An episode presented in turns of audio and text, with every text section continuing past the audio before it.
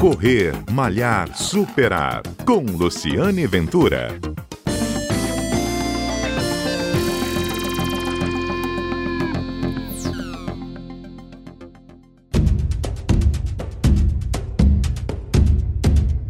Olá, bom dia. Este é um programa que conta histórias de corredores, é o Correr Malhar Superar e a corrida de hoje é com uma ultramaratonista que passou por uma prova muito difícil no último final de semana. Ela saiu daqui do distrito de São Paulinho de Aracê, São Paulo de Aracê, em Domingos Martins, e foi correr, sabe onde? Na Amazônia, em plena selva amazônica. E um percurso de prova que não foi brincadeira, não três dias de prova com 250 quilômetros no total. E não foi fácil para Diana Belon, não. Diana Belon é da Seleção Brasileira de Treio, ela é ultramaratonista, está acostumada a correr em montanha, e foi um baita desafio, não é isso, Diana? Me conta como foi essa corrida. Primeiro, assim, quais foram as principais diferenças que você teve que lidar lá na Amazônia? Bom dia, bom dia, Lu, bom dia a todos. Então, é, eu, quando eu me falaram dessa prova da Amazônia, eu fiquei interessada porque eu sempre quis conhecer a Amazônia. E eu pensei assim, ah, conhecer correndo vai ser duas coisas que eu adoro, né? Conhecer a Amazônia e conhecer correndo. Porém, quando eu cheguei lá na quarta-feira, choveu muito, né? Nós chegamos na quarta, choveu, choveu muito. Até senti frio à noite. Eu falei, ah, o clima aqui é parecido com onde eu moro, né? Tudo bem. Quando nós fomos para a selva na sexta-feira, que a largada da prova foi na sexta, uma hora da tarde. Nós fomos de barco às nove horas da manhã até a selva, chegamos lá, almoçamos durante a viagem, né, no barco mesmo. Chegamos lá e, e largamos duas horas da tarde, que atrasou uhum. a apresentação dos índios, né? Isso tudo foi numa aldeia. Você saiu de Manaus e foi para a selva, é isso? É, isso. Que localidade? A, a prova toda foi toda para a selva. Foi em Cipiá, uma, uma reserva indígena chamada Cipiá, o primeiro dia. Uhum. Então, nós largamos de lá, os 45 quilômetros, duas horas da tarde, com a barriga cheia Minha e um sol de 45 graus, né? Aqui, 45 graus, Jane. Ah, eu imagino que seja, porque eu nunca senti tanto calor na minha vida, entendeu? Não tinha, não tinha sombra, não tinha água, não tinha nada que refrescasse, entendeu? É uma coisa absurda. Você se molha o tempo todo e você continua com calor, com calor extremo, entendeu? Não uhum. tem água, não tem. Eu tô bebendo água tem três dias e não consigo matar minha sede. Uhum. É um calor assim que eu nunca, nunca vi na minha vida. E com, com árvore, você passava isso mesmo Sim, pela a sombra? Gente largou, a gente largou na praia, né, no primeiro dia, e seguimos para a floresta. E fomos a, os 45 quilômetros praticamente todo dentro da floresta. No segundo dia, aí, do, dormimos nessa aldeia, né, nas redes da aldeia, dentro da oca indígena. Aí de manhã, 5 horas da manhã, foi a largada do segundo dia. Aí o segundo dia foi bastante, assim, muita areia, né? Nós largamos na praia também, né, do lado do rio, e foi bastante areia. Só que a gente se perdeu 5 quilômetros de areia. Quando vimos os pescadores que avisaram a gente que a gente estava perdido, que não tinha como passar para o outro lado, a gente teria que retornar. Areia do rio. É margem do rio. Uhum. É, mas é uma areia mole, né? Assim, tipo praia, uma areia uhum. branca que com o sol esquenta muito mais. Uhum. Aí foi praticamente 10 quilômetros perdidos, né? Cinco de ida e cinco de volta. Sim. Aí tivemos que retornar e fazer o percurso voltar, né? A gente estava liderando a prova, eu corri o tempo todo. Na sexta-feira eu corri o tempo todo com a Alana, que foi a campeã da prova, foi do Ceará. No hum. sábado a gente largou junto, assim, a gente queria fazer a prova juntas, né? Mas quando eu cheguei no quilômetro 60, meu corpo já não aguentava mais, sabe? Aquela, já não uhum. aguentava, já estava enjoada, já o calor já estava insuportável, já não conseguia comer. Eu sentia que aquilo ali já não, sabe, uhum. não, não, ia me fazer bem. E realmente não fez, porque até hoje eu não consegui melhorar. Hoje eu tentei correr. É, é assim, uma dor, uma fadiga, sabe? Uhum. Parece que o corpo não descansa.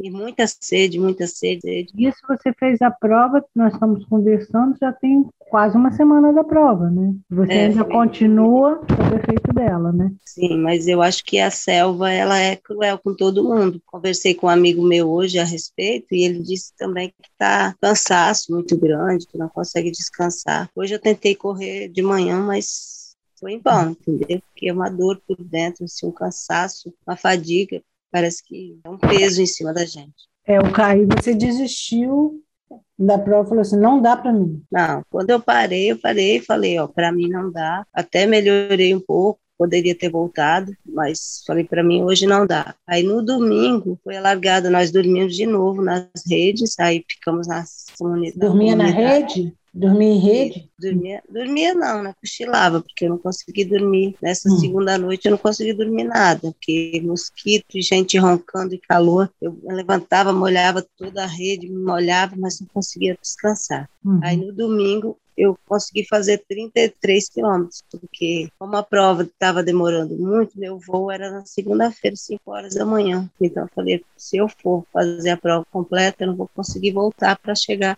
para pegar o voo. Uhum. Aí eu preferi só fazer os 30 quilômetros e abandonar. E vale, mas valeu a experiência, né? Eu estou conversando com Diana, que Diana é uma fera em corrida, ela se supera, tanto é que ela é da seleção brasileira de treino, mas mesmo ela, que é super preparada, chega uma hora que você tem que respeitar os limites do seu corpo, né, Diana? Foi isso que você sentiu? Sim, sim, foi o que eu pensei, porque para frente ainda tem várias provas, então pensei, essa não pode ser minha última prova do ano, nem a última da minha vida, eu tenho muito que viver ainda, então respeitar o corpo, respeitar o limite, eu acho que é o essencial. Prova, pódio a gente tem todo dia, então vida uhum. que segue. Foi o aprendizado, eu sei agora o tamanho do calor, quando eu voltar, o ano que vem vou voltar, você vai voltar. Você é tinhosa, né? Agora você vai lá para completar. É, eu vou voltar porque é gostoso, entendeu? É uma sensação assim, de destruição, mas que você curte a prova.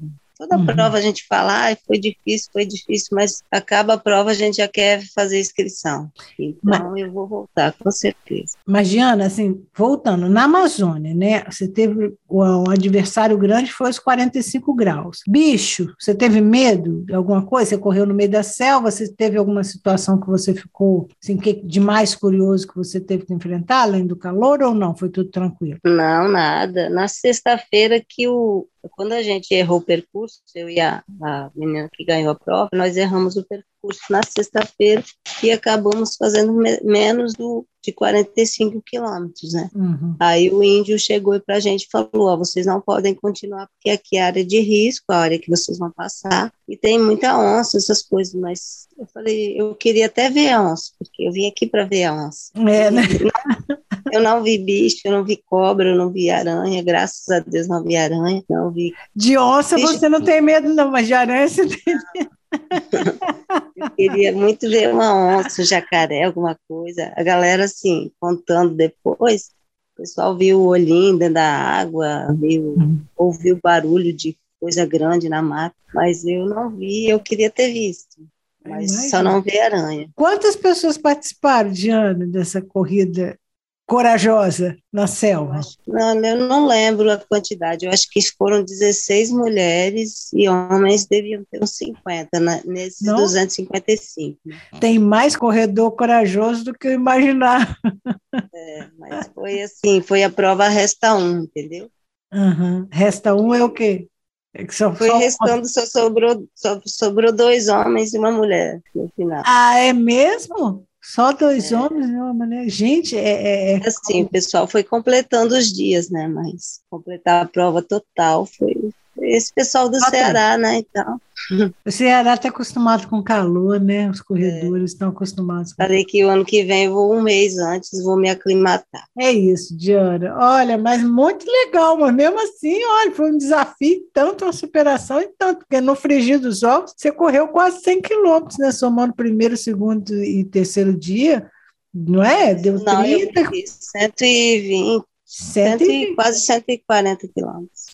Olha, pelo amor de Deus, 140 quilômetros é quilômetro para dar, danar. No meio Não, da selva, corajosa, corajosa mesmo, Diana.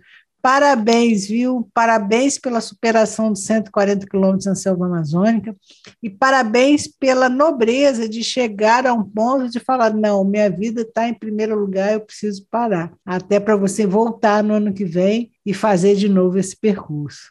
Tá bom?